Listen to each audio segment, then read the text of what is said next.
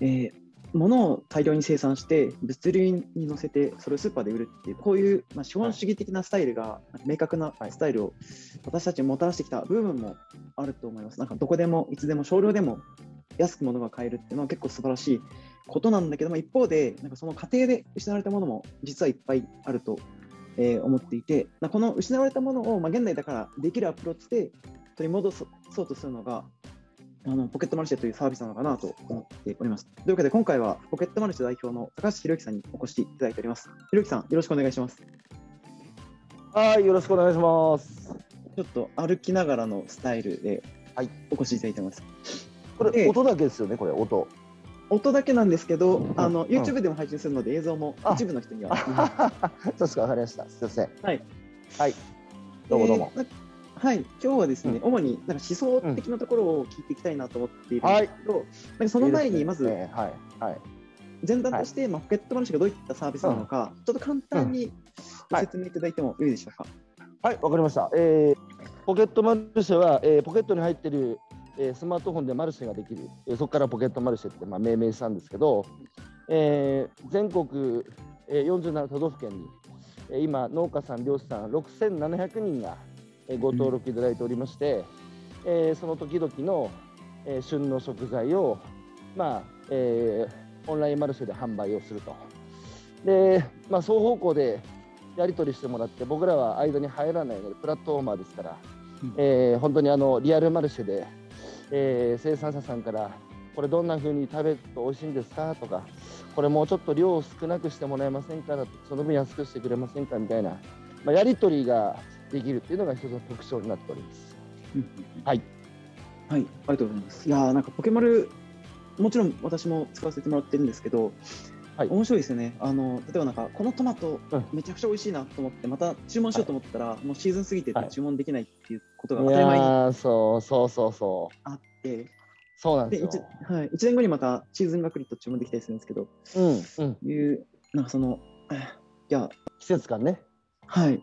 農業ってそうだよなっていうのは改めてちょっと使ってると実感できますよね。はい。はい。なんかその、ポケマルを語るにあたって、多分、うん、食べる通信を抜きには語れないところもあるかなと思って、はい、そうですね。はい。食べる通信についてもちょっと教えていただきたいんですが。そうですね。もともと、あの、ポケマルの前身は、あの、東北食べる通信っていうあの食べ物付きの情報誌からあの始まったんですけど、あのまあ、東日本大震災の被災地の、まあ、復興にあの僕は関わっていたのででやっぱりその被災地は漁師の町あの漁業の町だったので、まあ、漁業の復興っていうことにもなるわけですけど、うん、なんか漁師さんと話してたらなんかもう震災前からねあもう魚取っても食っていけないっていうので、まあ、どんどん漁師辞めてね若い人もみんな都会出てってまあ、その漁村が寂れてしまっていた、まあ、そこに津波津波でとどめさされたって話を聞いてだったらただ元に戻すだけではただの過疎地に戻すだけで意味がないなと思って、じゃあその震災前から抱えてた構造的な課題をね解決するような、まあ、創造的な復興をせんといかんなと思ってたんですね。うん、ほんでそのヒントが目の前にあったんですよ。僕もあの被災地にいたんですけどまあ、都会からたくさんのボランティアさんが来て、えー、生まれて初めて漁師に会ったって話してて、うん、で具体的に名前聞いて友達になってフェイスブックでも、えー、友達になってで一緒に復興のお手伝いして夜お酒飲んでてね、うん、そしたらやっぱ魚介類の価値がぐっと上がったんですよ。はい、でそれまではやっぱり食べ物の裏側が見えない。表側で値段とか食味とか見た目とかカロリーとか全て消費領域の情報しかなかったので、うん、まあ、そこで食べ物の価値を判断していた人たちがそれ以外のその物差しつまり食べ物の裏側にいる生身の人間がやっぱりその生産物を育てるためにさまざまな工夫や、まあ、苦労やあるいは今の時代に農家漁師選ぶっていうのはそのね、特別なやっぱり思いや意味があって選んでるのでなぜ農家漁師になってるのかって、まあ、いわばドラマがあるんですよ。はい、そこを知ってしまうと同じ食べ物でももう全くそのなんつうかこう変わるだからその食べた時にやっぱね理解と感謝っていうどんな一流のシェフでも味付けできない味付けが加わる分やっぱ美味しく感じるんですよ。うん、でそれを被災地でみんな体験しててねで僕自身も体験してであこれをね震災の時だけじゃなくて日常からやったらいいじゃないかと。そうすれば農業業の価値も上がるし農家と漁師のね、あのー、まあ、売り上げも上がるんじゃないかと思って。つまり今の消費社会に正当に食べ物の価値が伝わってないなと思って、うん、なので情報誌で、えー、生産者のライフストーリーを書いてでそっちがメインでそこに付録っていう形でその生産者が育てた食べ物を、まあ、セットでお届けするっていうそれがまあ東北食べる通信でで読者と取り上げた生産者を、えま、フェイスブックでつないでみたらものすごく化学変化が起きて両方ともやっぱコミュニケーションに飢えてた、えー、消費者もスーパーでどれだけ美味しいものを食べても生産者にごちそうさまってチャンネルなかったのでものすごい皆さんね感謝の気持ち伝えられて。で生産者もやっぱり出荷して終わりでどこの誰が食べてくれてるのか分からなかったのがやっぱそのいろいろね言われるんでやっぱりモチベーション上がるし、まあ、すごい化学変化が起きたんででその化学変化を、えー、ポケマルに実装してね、えビジネス展開したっていう感じですね。うんうんうん、あれですよね。食べる通信自体も、まあ、結構フランチャイズって言っていいんですかね。あのいろんな方々が手を挙げて展開をしていって、広がってはいたんだけども、はい、だが、まあ、そのスピードをより速めるためにポケマルが生まれたみたいな。そうです、そうです。やっぱりね、あの全国展開して、まあ、40いくつまで北海道食べる通信とか沖縄食べる通信が広がったんですけど、うん、やっぱどうしてもサブスクなので、はい、で月に1人の生産者しか取り上げられない。年間で12人しか取り上げられない。はい、えー、しかも、確えーうん、あの読者の数もやっぱり1か月に生産者が出品できる量っていうのは限りがあるので読者も1500人って上限があったし、だからそうするとやっぱ生産地が疲弊していくスピードに追いつかないわけですよ全然。はい、なのであの考えてみたらね一人一人の農家さんと漁師さんの手のひらの上にはパーソナルコンピューターがある時代ですし、まあ、直販できる環境があるので。あじゃあ今回はね編集部はないけども生産者さん自身がちゃんと自分たちの価値をね自分たちで消費社会に伝えられるようになればあもうその編集部の制約だとかサブスクの制約だとかそういう制約から解き放たれてスケールするなと思って、まあ、スマートフォンでそれをやり始めたっていう感じですね、うん、先ほどおっしゃったポケマルの出品者側が6000人超えてらっしゃるんですよね、そうですね。今6700人。6000なんか50、はい。えー、500か月とか 40年分ぐらいの。いやいや、本当、まあそうだね、確かに確かに言われてみるとそうだね。はい。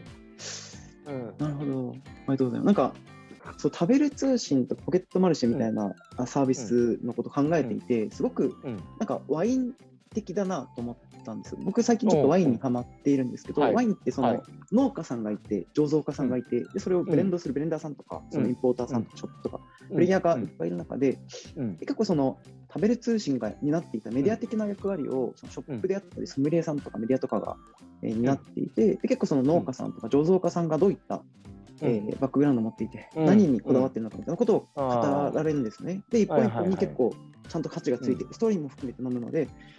えー、価格はちょっと高くなるけども、まあ、それでも楽しいというかあの、楽しめているっていう文化だと思うんですけど、そのそれを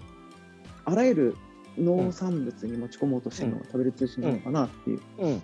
ちょっと構図的には思いました。で今伺ってまあ確かに似てるなと思います。うん、これってメディアなんですよメディア、うん、うん、メディアって、あの本来やっぱり2つの役割があって見えないものを見えるようにすること。異質な世界をつなげること、はい、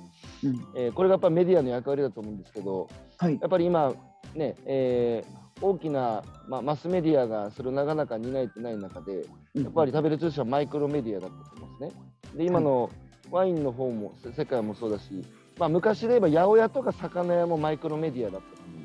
うん。うん、だけどその今魚屋八百屋がなくなってしまって、うん、ね、量販店しかなくなってやっぱそこの役割を担えなくなっているので、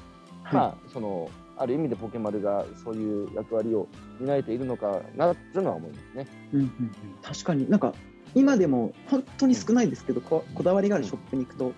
これはあの農家さん農家さんがこれで作ってみたいなメディアの役割を果たしているところもありますもんね。うん、いやいや、本当そうおっしゃる通りおっしゃる通り。えー、なんかこれで言うと、そのワインで言うと、結構その、なんでしょうね、一般消費者の人でもワイン通の人っていっぱいいて、なんかツイッターとか SNS で発信して、いたり、オンラインサロンをやっていたりする人もいるんですけど、うん、こういう動きって今、どうでしょう、ポケマル起点にできてたりしますか？そうですね、あの物質的なこう欠乏をもうこの社会は解消して、うん、まあ本当に生存生活に必要な条件がやっぱ満たされた世の中なので、はい、やっぱそのどうせ買うんだったらやっぱその、えーまあ、意味のあるもの価値のあるものを買いたいっていう人たちはやっぱ増えてるし、はい、で伝える側もやっぱりその生産と消費はやっぱり昔は近かったんだけどこのやっぱりあの文明化の過程の中で生産と消費がすごく離れてしまって、うん、お互いの顔が見えなくなってしまった。そうするとやっぱり、はい、えー、その労働の喜び別に食べ物だけじゃないですけど自分が作ったものをさやっぱり頑張って時間かけて工夫して作ったものをさ使ってくれてる人の声が聞けないっていうのはやっぱりそのやっぱり働く喜びが喪失すると思うんですよ。はい、だけどその対価としてお給料をたくさんもらってったのででそれでこう自分たちに足りない生活に必要なものを買ってたから我慢できてたんですよ。はい、だけど今ややっぱり生産者ももはやね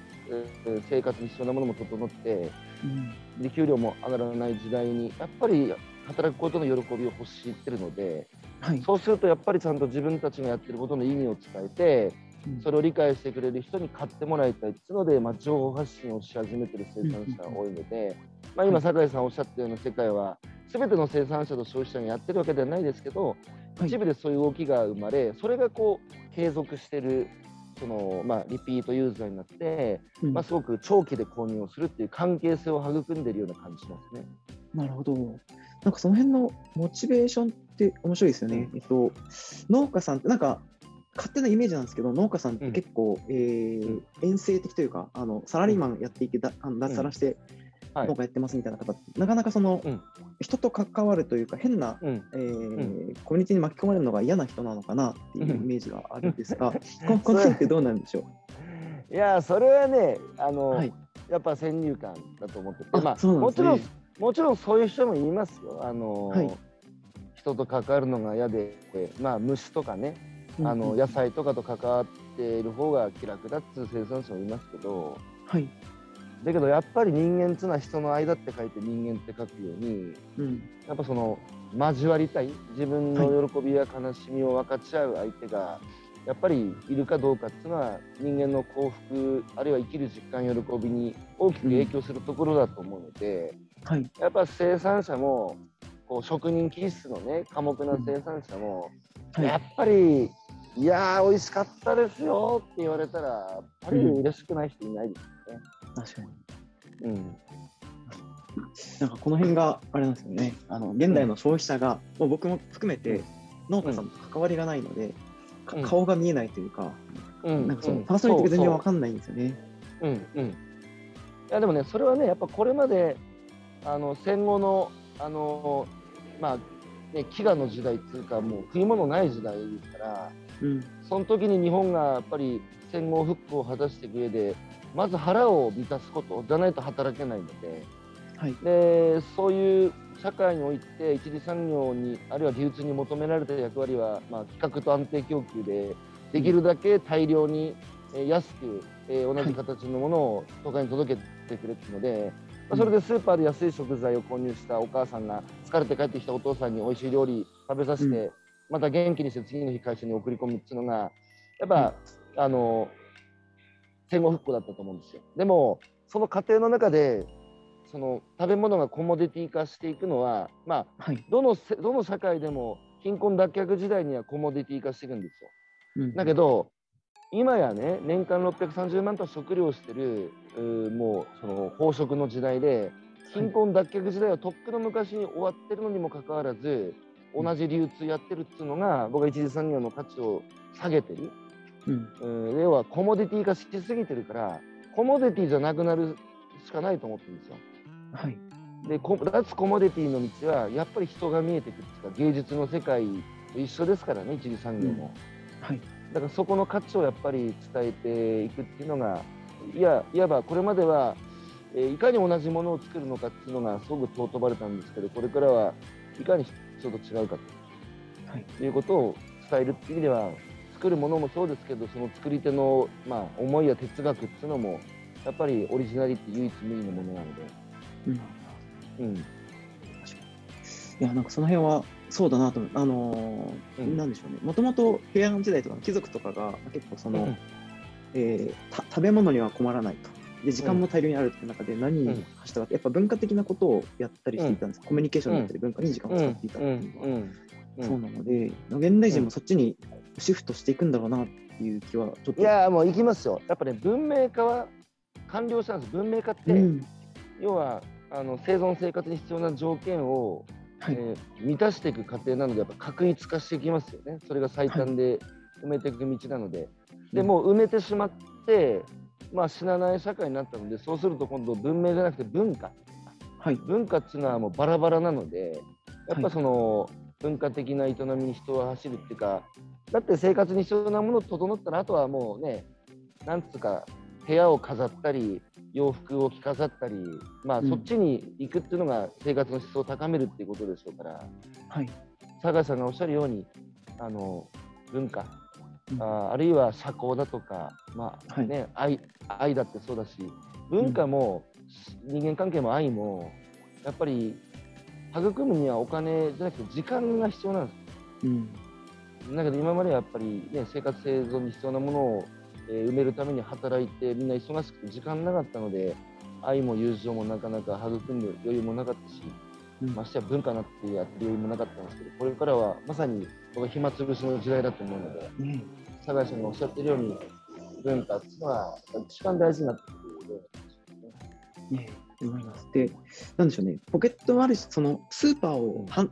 否定するわけではないと思ってなんかその、ポケマルを使ってると、逆にスーパーのありがたみも分かるところがあるな。やそうなのそうなのそうなの、うん。はい補完関係にあるんですよね、それぞれいいところがあって、そうですそうですそうですで、まあ、うんただそのスーパーに大量の時間をがもらえてるわけなので、我々は、うん。そのもらった時間を何に使うのかっていうところで、ポケマルが一個のう解決策というか、なわけですよね。うん。バランスやっぱ陰と陽あのバランスだと思うんですね、はい。あのやっぱりスーパーの素晴らしさっていうのはいつ行ってもね、えーうん。安定供給されて欲しいもの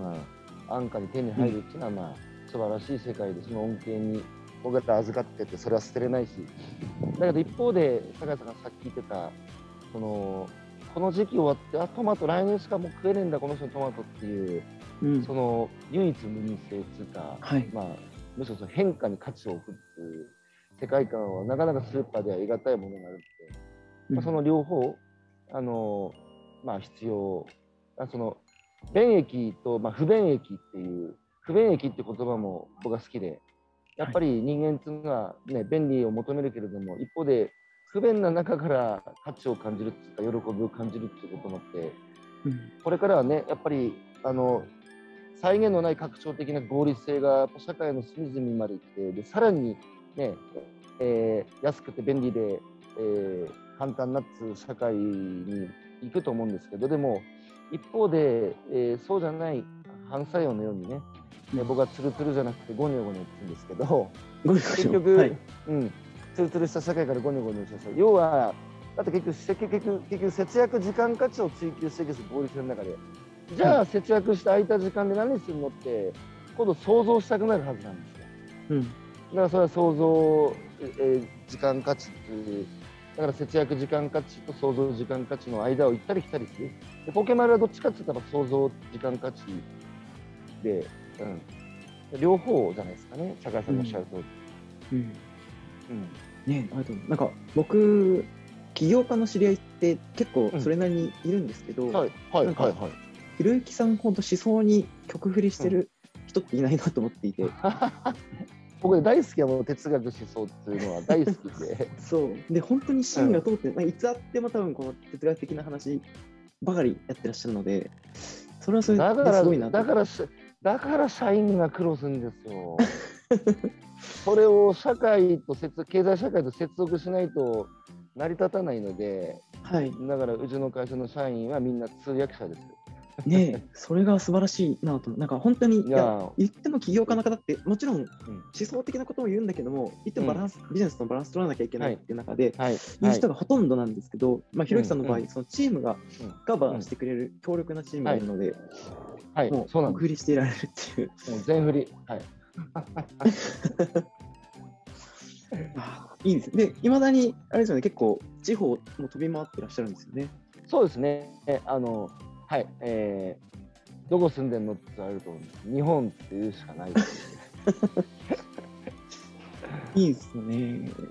で、なんかちょっと聞きたいなと思ったのが、なんか、ブル通信とかポケットマルシェとかを通して生まれた、はい、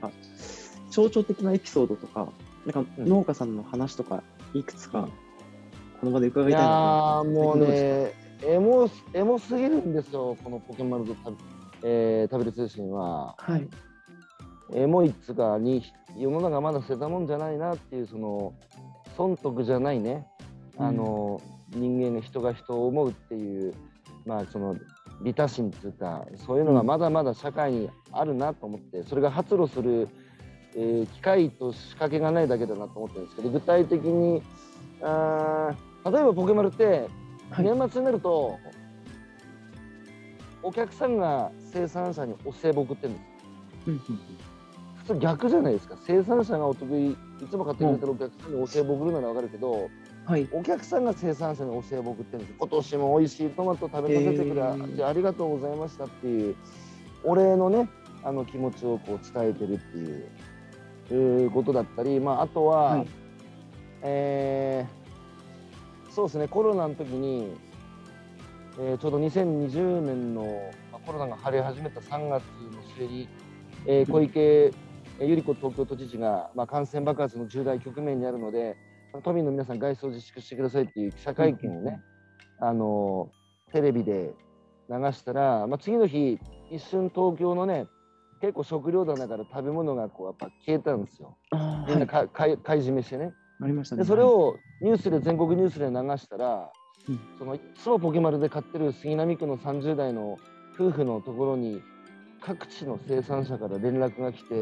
テレビ見てて東京食べ物ないんでしょって何でも送るからね必要なものあったら言ってっていう連絡がたくさんその人に寄せられて、えー、なんなら連絡もせずに肉を送ってきた人だとかいたらしいんですね。はい、でこれってもはや生産者と消費者の関係を飛び越えてるじゃないですか。はい、あのまるでさ上京してる子供を案じた母親がさあの仕送り送るからって段ボールにね野菜だとか詰めて送るような会話じゃないですか。はい、なぜこういう会話になるのかっていうのはやっぱり日頃なんですよ。日常から、そのやっぱりこれまでの生産者の人たちだと顔が見えないとお互いに利用すべき手段だから生産者はできるだけ手間かけずに高く売ろうお客さんはできるだけ安いコストでたくさんのものを得ようっていうので割と緊張関係なんですね。生産者と消費者。は。い、だけど顔が見えるとやっぱりねあのなんつうかこの人に生かされてる、うん、えー、消費者もやっぱり現金収入だけじゃ要はさっさばくって生きていけないからこの生産者が育てたものに自分の生活を豊かにしてもらったり生かさせてもらってるありがとうだし、うん、生産者も現金収入なんて子供育てられないので顔が見るとね、はい、お互い様の関係に変わるんですよ。だからこれは人間関係、人の間って書きますけど、はい、人間関係になるんですね。うん、そうすると、お互いの身に降りかかった災いを人事と思えずにね、うん、やっぱりこう、助けたくなるっていうのが、やっぱり人間だと思うんです。だからもともと資本主義には、倫理と共感が備わっていたのに、今やっぱりその倫理と共感がない資本主義が暴走してるので、ここがやっぱりもともとアダム・スミスが言ってたその倫理と共感を取り戻すには顔と顔が見えるっていうのが非常に重要。でしかもそれが今このテクノロジーでねスマートフォンでやれる時代なので、はい、まあ、さっきみたいなエモい話がもう日々溢れてるっていうもう泣けるような話がいっぱいあるんですよ。うん、それはすごいですよね。なんかその資本主義的なその分断して、まあ、専門化していって効率性を高めていくっていうことを突き詰めていった結果、インターネットが生まれて、あの分断されているというか、職業的とか、位置的な分断はされているが、つながることができるようになったっていうのは、なんか一周回った感があって面白いいやあるある、一周回って、しかも螺旋のように、うん、上から見ると元通りに戻ってる感じしますけど、横から見ると上がってるっていう、はいはいやっぱその、うん、なるほど。落ち進じゃないですけど、先には進んでますね、時代は。うん、そうなんです。いやいいですね。ちなみになんかその、ひろゆきさんの思想をもうちょっとクリアにしたいなと思って、はいはい、ひろゆきさんが、うん、ポケマル、今ポケマルにコミットしてらっしゃるんですけど、うん、なんかもう一つ体があったら、このサービスもいいな、うん、関わりたかったなみたいなものってあったりするものですか？うん、教育、学校かな？あ、学校、はい。学校、学校を作学校やってみたいですね。それはどういう問題意識からですか？なんつうかやっぱ僕47になりますけどこの年になるとうん自分が死んだら終わってしまう取り組みっていうのは、もう全く意味がないと思ってて、やっぱ若い人を育てたい気にすごく今なっててあの、はい、今僕が仮にそこで車にはねられても僕の屍乗り越えて僕の旗を前に進めてくれる20代30代は10年ぐらいいいんですけど、はい、もっともっと幼少期からなんですか今の世界これから世界を作っていく時に必要なものをねちゃんとあのうん感覚として持ってる若い人たちに影響を与えるようなことをしたいなっていうのは最近こう思うようになりましたね。まあ年のせいですかね。うん。うん、そうなんでしょうね。なんかそう、その辺の話まさにしたいなと思ってたんですよ。うん、はい。ひろゆきさん結構他の本とかインタビューとかでも、まあ、横のつながりを作っていきましょうと、はい、なんかその、うん、コミュニティを複数持つことによってリスケッチにもなるし、あのそれが安心につながるみたいな話とか結構あると思うんですけど、なんか今の話って横じゃなくて縦の系譜を築くみたいな話ですよね。でなんかウッドジョブっていう映画見られたことあります。なんか三浦紫音さんが、えー、書かれた本があって、それを映画化されてます。なんかそそれを見て、すごいいいなと思ったのが、エピソードとして、なんかその林業の話なんですよね。ウッドジョブの木の仕事で林業の話なんですけど、うん、その主人公が、えーまあイン、インターン的な感じで、その林業のところに都会から行って、で実際に体験するってことをやるんだけども、その中で、まあ、木を伐採するだけじゃなくて、植えるシーンが出てくると。で、うん、これを収穫するのが、まあ、100年後とか200年後ですみたいな話が普通にあって、でそれ僕らに何の得があるんですかってなった時に、うん、そそんなんじゃねえからっていうくだりがあって、この考え方すごいなと思ったんですよね。うん、うん、あいやおおっしゃる通りですよ。いや、僕ら自身なんつうかこう所有？自分のから自分のこの体自分のものだっていうこうだから自分の考えも自分のものだっていうこのなんかその感覚がやっぱりそのちょっとやっぱずれてきてるような気がしていて、やっぱ譲り受けたものっていうか僕らのこの体自体もギフトされたもので僕らのものじゃないっていうか、はいね、あって両親がいてその両親がまたそれさらに両親がいて受け継がれてきた遺伝子でやっぱギフトされたものだと思うんですよ。はい、でやっぱこの世界一な、ね、あの個で存立してるものっていうのはやっぱなくて、うん、でやっぱその世界を構成してる最小単位の原子っていうのは昔から総量は変わってないんですこの地球上で。ってことは、はい、全部形を変えて入れ替わってるだけだから、うん、あの僕らだってねあの死ねば日本の場合は火葬で燃やされてあの雲になってやがて雨として落ちて土に染み込んで微生物の餌になっていくっていうとにかくそのなんなんつうかこう諸行無常っていうかあの入れ替わってるって常にあのなんつうかこう関連し合ってる。そういう感覚がやっぱ今の時代なかなかやっぱ持てなくなってるので、うん、僕がやっぱ非常に大事にしてる感覚思想っていうのは間、はい、A と B の間っていう。やっぱりこれまでは二元論で A か B かっていうその二元論が世界を支配してきたと思ってて、はい、でそうじゃなくて日本にはもともとあの間の思想があって例えば縁側っていうのは自分ちと外側の世界を、まあ、つなぐ間で里山っていうのは野生動物の世界と人間の世界をつなぐ間で、うん、だからそこはお互いに侵食し合ってぶつかることもあるけどもその違いを理解する場にもなっていくっていう。だから日本は A も B もと A と B もとかっつうから海外から曖昧な人たちだってディスられるけど、はい、だけどねやっぱ今世界の行き詰まりの根源になるのは A か B かっつう逃げんの、うん、どっちかが勝てばどっちかが負ける。どっちかが、えー、取ればどっちかを捨てるみたいな、うん、このやっぱりなんですかこう僕らの生命も今機械論的生命観で、全部僕らの体っていうのは部品みたいに分かれてそれくっつければね生命になるっていうやっぱりその機械論的生命観も二元論なんですよ。はい、そうじゃなくてやっぱりその相互に作用してるあの全部つながってんだっていうそこのこう世界観をやっぱりこう取り戻していくことが非常に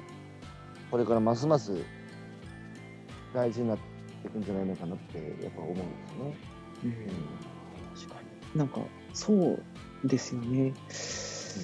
なんかニュースに対するリアクションとかも今結構いろんなニュースピックスとかで見れますけど、はい、なんか事件があった時に、うん。うん、とんでもない人たちだ信じられないみたいなコメント書いて、うん、それがまた共感を生んでたりするんですけどでもなんか、ち違うなって僕は思っててなんか社会を構成する一つの役割があって、でその関わり全くないわけじゃないですか、ないじゃないですか。なんでなんかそう信じられないこんな人がいるみたいな考え方ってよくないなって思うんですよね。うん、うん、そうなんですよ。あの、うん、だからつながつながってるっていうのを、はい、結局なんか今生きる実感だとか生きる意味に飢えてる人たちが多いですけどやっぱりね生きる意味とか実感喜びっていうのは自分の中に探そうと思っても自分の中にないんですよ。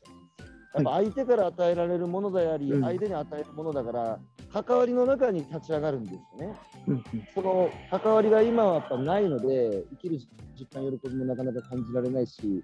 はい、あとはやっぱりいろんな問題が起きてるその背景にはやっぱりみんな間接的に関わってる。結局一次産業だってこんなに衰退してるのをみんな人事のようにしてるけどだけど、うん、あんたら普段何基準に物買ってんだっていう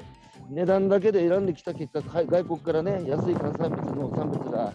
あ日本の食卓を席巻しその裏側で日本の農家漁師が、まあ、食えなくなってやめてきたっていう、まあ、結局関わってるじゃない。ですか。うん、はい。酒井さんがおっしゃる通り全てやっぱ関わってるので、うん、2つに割れないんですよね、加害と被害っていうのは。うん。うん。うん、この辺がなんでなくなったのかな？あのひろゆきさんと話すってなった時に、うん、なんか結構その食の本とか、はい、食の歴史の本とかも改めて読んでみたんですけど、はい。はい、なんかすごいみんな賢いんです。例えばインドネシアであんまり肉を食べなかった、でその理由が酪農するには土地が向いてないというか痩せ細ってしまって捕食が続かないからあまあ、宗教とかそういう媒介はあるにしても、うん、結果的に肉を食べない文化になったみたいなことが書かれて、であらゆるエリアでそういうちゃんとバランス取ってるんですよね。うんうん、で農家さんもなんでしょうね、まあ、焼き畑もすごいネガティブな言葉、言い方で言われますけど実際は結構合理的で、うん、あのちゃんと土地が存続するためにやっているはいはいはい、そういうことをやってきた、うん、あの子孫にちゃんと土地を残すとか、食を残すみたいなことを当たり前のようにやってたのに、やってたね。その発想が、ななぜ現代人から抜けたのかっていうのは。まあでも一方でねやっぱ20世紀最大の課題っていうのは、はい、そのまあ木が食べ物なくて死ぬ増えて死ぬ、うん、それから疫病いろんな伝染病にかかって死ぬ、はい、であとは戦争で死ぬっていうこのやっぱり天寿を全うできずに多くの人が短命でやっぱり命を落としてた、うん、あの、うん、そういう時代だったと思うんですよ。で、はい、それがやっぱり科学が発達して21世紀今の3つの課題はほぼ制圧してしまってるので、まあ、今ウクライナで戦争戦争始まったけど、まあ、ほぼ解消されてきたんですね。だから、はい今は食べ物なくて飢えて死ぬ人よりも生活習慣病にかかって死ぬ人の方が多い時代だし、うん、戦争やテロで命を奪われるよりも自ら命を絶つ人の方が初めて増えた時代でその先頭に日本がまあいるんですよね。はい、でその僕は今の世の中ってそんなこう悪くないっつうかだってみんな天寿全うできるようになって愛する人が目の前でさあの短命で死んで悲しむことがやっぱ減った社会なので、はい、あの祝福すべき状況でみんな自己実現に迎えてるので、うん、ただ一方で酒井さんがおっしゃる通りやっぱ僕らその過程の中で何を取りこぼしてきたんだっけ何を失ってきたんだっけっていうことのヒントが今酒井さんがおっしゃったような昔の暮らしの中にもあったし、うん、あの違う世界にもやっぱりあるしだからその取りこぼしてきたものをこれから取り戻していくことであのってことが大事なんだと思うんですね。うん、でそういう営みがいまだになんでしょう農業や漁業では行われてるわけですよね。特に漁業とか、ま、ねうん、まあ、どこかの国が乱獲するとか、そのまあ、この間の災害とか、影響がめちゃくちゃ大きいわけですもんね。いや結局自然と人間とは何か今の社会やっぱ人間とは何かが問われてるんですなぜかというと、うん、機械化してるんですよ人間が。あのやっぱり生産手段で、はい、どんどんどんどんやっぱり会社や経済の生産手段になって、うん、そうすると代替可能な機械の部品と一緒だからね、はい、あのどんどんどんどんやっぱりあの分業分業化が進むに従って人間の機械化が進む。でさらに今度はその人工知能の世界が広がる中で、まあ、欧米ではホモデウスなんてねえー、人間の脳とあのデジタルの世界をつないで不老不死目指すなんていうのにものすごい今やっぱ莫大なあのお金がなだれ込んでてそこのあの分野が今一番まあ熱い、うん、そうなるとますますその人間って何なんだっていう、うん、何のために生きるんだってことが問われる。そうすると自然って何なんだってこともやっぱりちゃんと僕ら理解していかないと、はい、結局僕らは自然の一部で最後死ぬわけだけど、うん、だけどその死からどんどん遠ざかって機械の世界に向かってる時にやっぱり僕らは生きるとは何かっていうのがさらに大きな命題として僕らの前にドンと落ちてきた時に、うん、やっぱり人間って何なんだっていうことを理解する一つは自然って何なんだってことを僕らはあまりにも自然から離れすぎてしまって分からなくなってるのでその時にやっぱり高橋さんおっしゃるように農業業っていうのは自然相手にして仕事してるからね、はい、やっぱ取りすぎれば次の年は必ずしっぺ返してくれるし、まあ、いわば循環する世界からお裾分けをもらうっていうのが彼らの世界なので、やっぱ直線的な豊かさがないんですよねあの世界には。うん。僕らのこのデジタルの世界っていうのは直線的な豊かさを最短で、えー、勝ち上っていく人たちが称賛される社会ですけど、はい。うん。だからそれもね、どっちがいい悪いじゃなくて、やっぱりバランスが著しく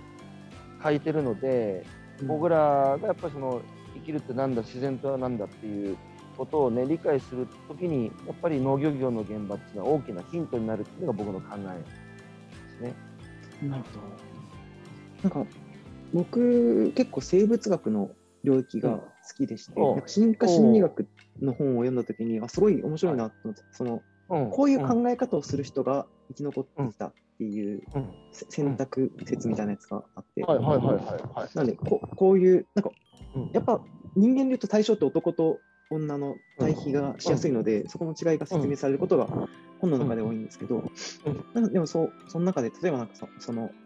人ってものを考えたときに水がある環境だと落ち着くとかなんかその、うん、索敵しやすい敵の姿を見つけやすい隅っこが落ち着くとかそういうのは絶対あるよなと思うんですね。はいはいはいはいはい。っていう中でなんかその孤独っていうのはやっぱりすごいネガティブな状態で長らくその治療時代も農耕時代も人ってやっぱ人と協力することによって食料調達をしてきたと。はいはいはいはい。があるのでなんかその、やっぱ人と農業するとか農業に関わるみたいなので、うん、あの、うん、普通に心が落ち着くんだろうなと思うんですよね、うん、生き物として。そうですね、それはあの今、無縁社会って言われますけど、まあ、その孤独で、特に年は孤独、こんだけ人いるけどさ、誰も知り合いないじゃないですか、挨拶されることもないし、はい、会社の同僚だって言ってしまえば、ライバルだろうしね。はい、あのやっぱそういうこう無縁社会の中でやっぱ今ねグローバルトップイシューの一つはウェルビーイングですけど、うん、その孤独？孤独っていうのはあの飲酒や喫煙や生活習慣病よりも体に悪いってあの予防医学者の石川良樹君が、うん。はい、あの科学的なデータに基づいてあの、はい、説明してましたけどまず健康に悪いって孤独は。はい、プラス、やっぱりウェルビーイングを提唱しているペンシルバニア大学の先生は、あのウェルビーイングの前提は良質な人間関係であるって話してるんですね。うん。うん、でそう考えると、うん、高橋さんが今言ったような現代社会の大きな一つの課題は、はい、孤立っつうか、孤独っつうか、うん、ここのやっぱ関わりが結局ないっていう。はい。人はたくさんいるわけだから都会にこんなに溢れてて、うん、なのになんでみんな孤独なのっていう、はい、そこはやっぱり、えー、他者との関係だけじゃなくて自然との関わりも含めて関わりが見えないから孤独感だと思うんですね。うん、はいその関わりをどうやって今の社会に再生していくか、再生していくのかっていう、その挑戦でもあるわけですよ、旅ル通信もポケマルも。うん。なんかその良質な人間関係ってすごいキーワードだと思っていて、ちょっと前に嫌われる勇気が一世を風靡したじゃないですか。はいはいはいはい。アドラー心理学で、なんかその、うん、で、ああいう考え方、うん、話としては、ロジックとしてはすごいわかるんですけど、うん、でも、やっぱ嫌われたくないじゃないですか。嫌われたらすごい嫌な気持ちになるじゃないですか。わかるわかる。俺だって嫌だ。いや嫌ですよね。いや、あれ、なんでかなって思って、普通に考え、その進化心理学に的に考えると、まあ、集団の中で嫌われるって、かつてすごい致命的なことだったんですよね。江戸時代から死因の多くが他殺であったっていうのが、疎まれると、同じ人間から殺されてた、その、本気で殴られた頭薬の貨物跡とか結構見つかってるんですけど、現代で殺されることはないけど、心理的に嫌われるとすごい嫌な気持ちになるのは、その辺なんだろうな、嫌な予感、すごいなるほど。予感というかするじゃないですか。はいはいはいはいはい。それで何か物理的に困るわけじゃないってことは分かってるんだけども、うんうん、ってことがその競争であったり、うん。まあ、起業家もそうですけど、まあ、会社の中で入ってきて、まあ、競争環境がある中とかで、そういう嫌われる環境って結構整ってしまっている現代に。嫌われたくないね。ね嫌われたくないですよね。嫌われない世界作った方がいいよなって思うんですよね。そのそうすると、うん、やっぱりその所属するコミュニティが少ないと、はい、嫌われたくないから、うん、そのやっぱり嫌われない自分を演じてしまう。はい、で自分に対する評価もまあ一定じゃないですか固定してるっていうか、うん、はい、そこに嫌われたらもうやっていけないからね。うん、で僕はやっぱ複数のコミュニティに所属することのあの副音つうかいいところは、うん、人間って多面的だし、はい、まあ一箇所に嫌われて出てけって言われても他に依存するべき先があればうん、その嫌われてもいいやって思うハードルがその低くなると思うんですよ。はい、だから僕は複数のコミュニティに所属するっていうのは非常にいいことで、うん、自立するっていうのは多様な依存先があることであるって言ってるんですけど、はい。うんうん、やっぱそのたくさんのコミュニティに行けばね自分に対する評価も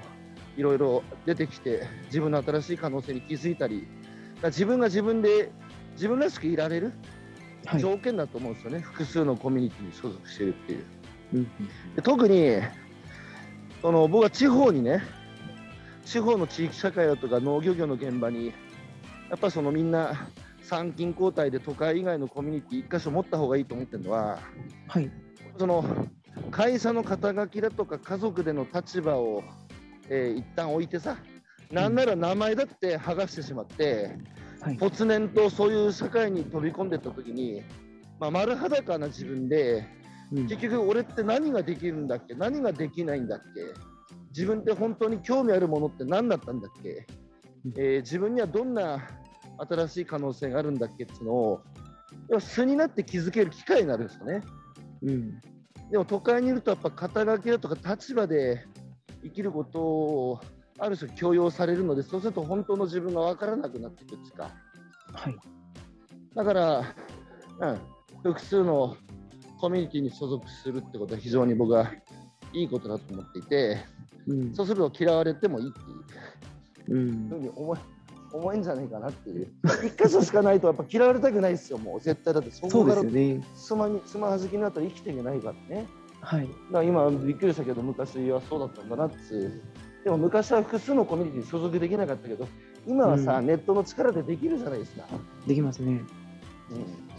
確かに、あれですよね、あのまあ、社会的分かりの中に組み込まれていると、うん、えー、なんか求められるロールがあって、それに対して頑張ると当然する。で、それが必ずしも悪いかどうか分かんないけど、合ってるかどうかは、まあ、1個しかないと分かんなくて、複数あると相対的に見れて、今の状況がいいのか悪いのかもジャッジできるんですね。はい。そう思います。僕も僕で言うと多分体力あるわけじゃないので、その農業、漁業に関わろうとすると結構邪魔者になると思うんですよね。役に立てない気がする。いやいや、そんなことです。あの、いろんな仕事なんですよ、農業業って。おだから、プロしかできない、体力のある人しかできないってことじゃなくて、はい。もっと、なんつうか、だから、一次産業もそうだし、はいもっと言えば政治もそうだし、うん。あとは、まあ、芸術もアートもそうだし、スポーツもそうだし、はい。なんかこういうものがさ、一部の特別な選ばれた人が雲の上でやってね、特別なことになってて、それを一般大衆は金払ってさ、買うとか見見るとかさ、体験するってなってるけど、もっともっとね、政治も一次産業も、あのアートもさ、スポーツもさ、もっと民主化して、多くの人がいろんな形で関われるようになればね、あの、そのプロの凄さもさらに分かるっつうか。うん。今えやってないと分かんないですよ。あの確かに。政治や一次産業やアートやスポーツの本当の価値っていうのははい。だからみんなねもう少しこれから時間に余裕が生まれてくるでしょうからうん。あの人生を楽しむっつう日々の生きることを楽しむってことになるとね人はやっぱ自分をほ褒めてほしいし表現したがりだから自分にしかできないことやってるって思いたいじゃないですか。はい。そうするとやっぱ芸術だってそうですね。うん表現方法の一つだし、はい二。産業もそうだと思うんですよね。うん。まあ、それ分かりやすい例で言うと、音楽やってた方が、音楽のプレイヤーの凄さ分かるし、サッカーやってた方が、すごいプレイがああ、いや、そうそう、そうそう。まさにそうですよね。そうそうそうそうそうう。ん。そっか。確かに、一次産業もやってみないと、何がすごいのか、その文章には書かれているけど、それがどれぐらいすごいことなのかって分かんなかったりしますもんね。そうなんですよ。あの、ベランダ菜園でもいいと思うんですけど、はい。はいはいはい。でしかもね、この農業業とか自然の素晴らしさと難しさって、実は言語で説明するのは非常に難しいあの世界だと僕は思ってて、うんそれははい。やっぱね、身体で感じる世界だからだはい。頭で理解する世界じゃなくて自然の素晴らしさって何だって一応言葉では説明できるけども本当の自然の素晴らしさって言って感じるしかないじゃないですかはい。だからそこは身体性が伴って実感できることで頭で考えて理解することじゃないです、本質的にはね、うん、だからやってみなはれ。ですようん。なるほど。確かに。家庭家庭菜園でもいいしベランダ菜園でもいいし、はい。はい。なんか音楽理論の勉強してても仕方がないから、ちゃんとはい。弾きなさいって話ですよね。あそうそうそうそうそう。一緒一緒一緒一緒一緒、えーえちなみに、なんでしょう、一次産業、どういう関わり方があるんですか？なんか体力ない人でも、こういうロールがあるよっていうのはあったりするんですか？うん草刈り。草刈り。それ、いいですね。草刈りしたいです。なんか、農業に関わるにあたって、まあ、いろんなサービスがあるので、調べてみたんですけど、やっぱなんか収穫の手伝いをして、でまあ、うん。収穫したものでピザ作ってみんなで食べしょ食べましょうみたいななんか違う、でも、違う、うん。違くないかなってちょっと僕は思ってしまって、うん。なんかその、美味しいところだけ、あスキミングするというかお膳立てされても、農家さんが超頑張って、収穫できる状態までやったところにそれはねそうするみたいな。それはね農家も悪いとこでうん、やっぱに日本のねグリーンツーリズムがやっぱ長く続かずに衰退してしまったのは、農はい。家がもてなしすぎたって言われてるんですよ。で結局あの消費の対象になってしまってあの、ホストもホスト疲れしてもう来なくていいみたいなね。でドイツのグリーンツーリズムはやっぱりこう上手にやってて、はい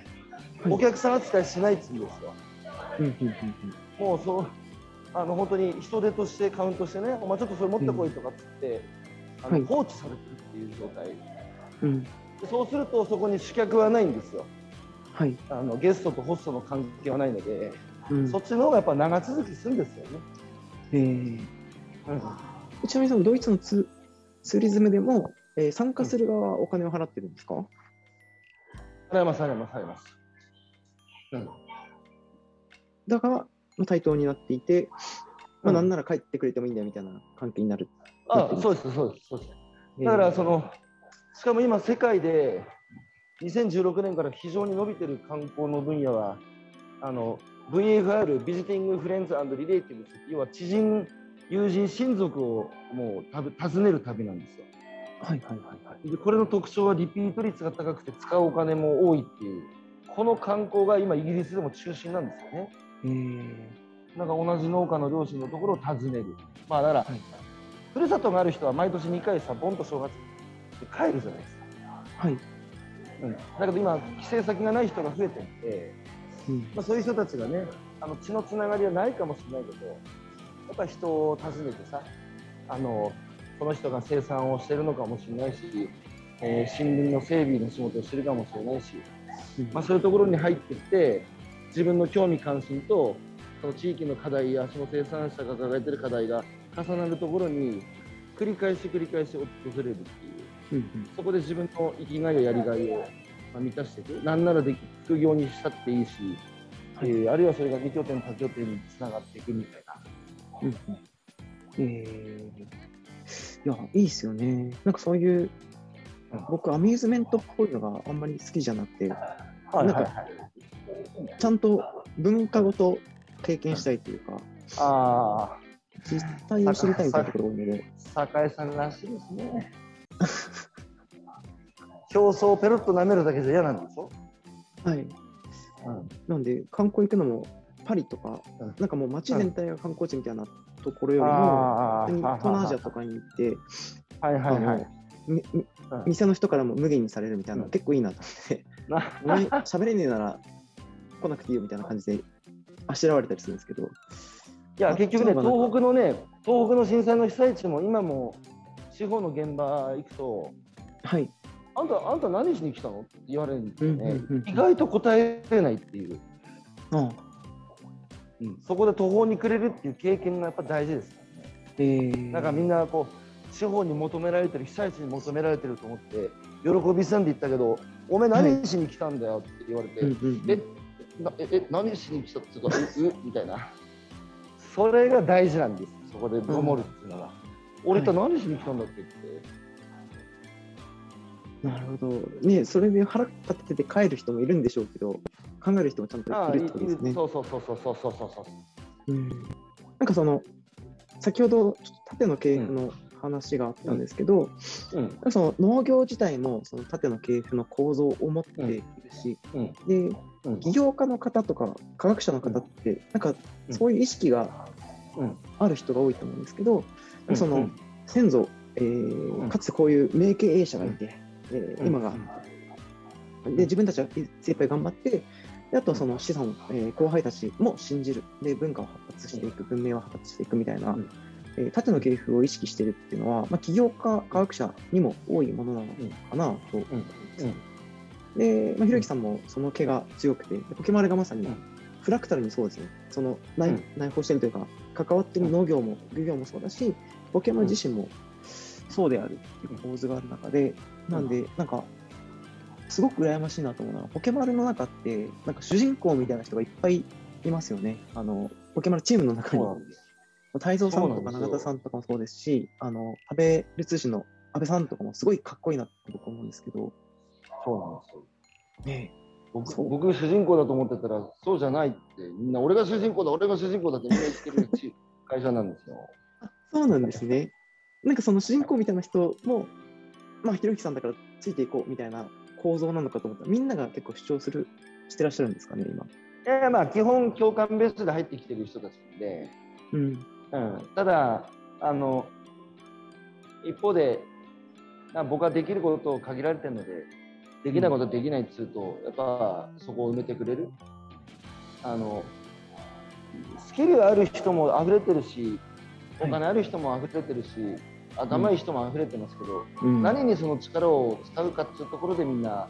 うん。ま、迷われてる人たちが多いと思うんですけど、はい。うん、精神的な飢餓の時代で僕はそこをね、逆に言うと金もないし頭も良くないし技術もないけどこれをやりたいっていうのはやっぱあるので,、うん。うん、でその旗のもとにねああそのひろゆきさんがやりたいっていうこと面白そうでも